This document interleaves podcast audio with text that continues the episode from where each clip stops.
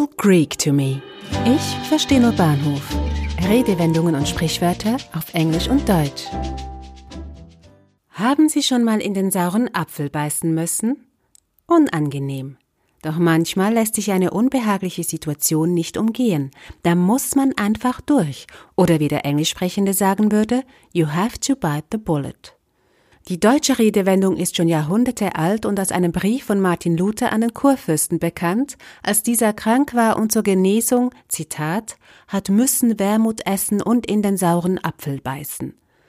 Dies impliziert, dass saure Äpfel zwar unangenehm im Geschmack, jedoch gesund für den Organismus sind und deswegen gegessen werden müssen. Entweder um zu genesen oder im übertragenen Sinne aus einer unbehaglichen Lage herauszukommen.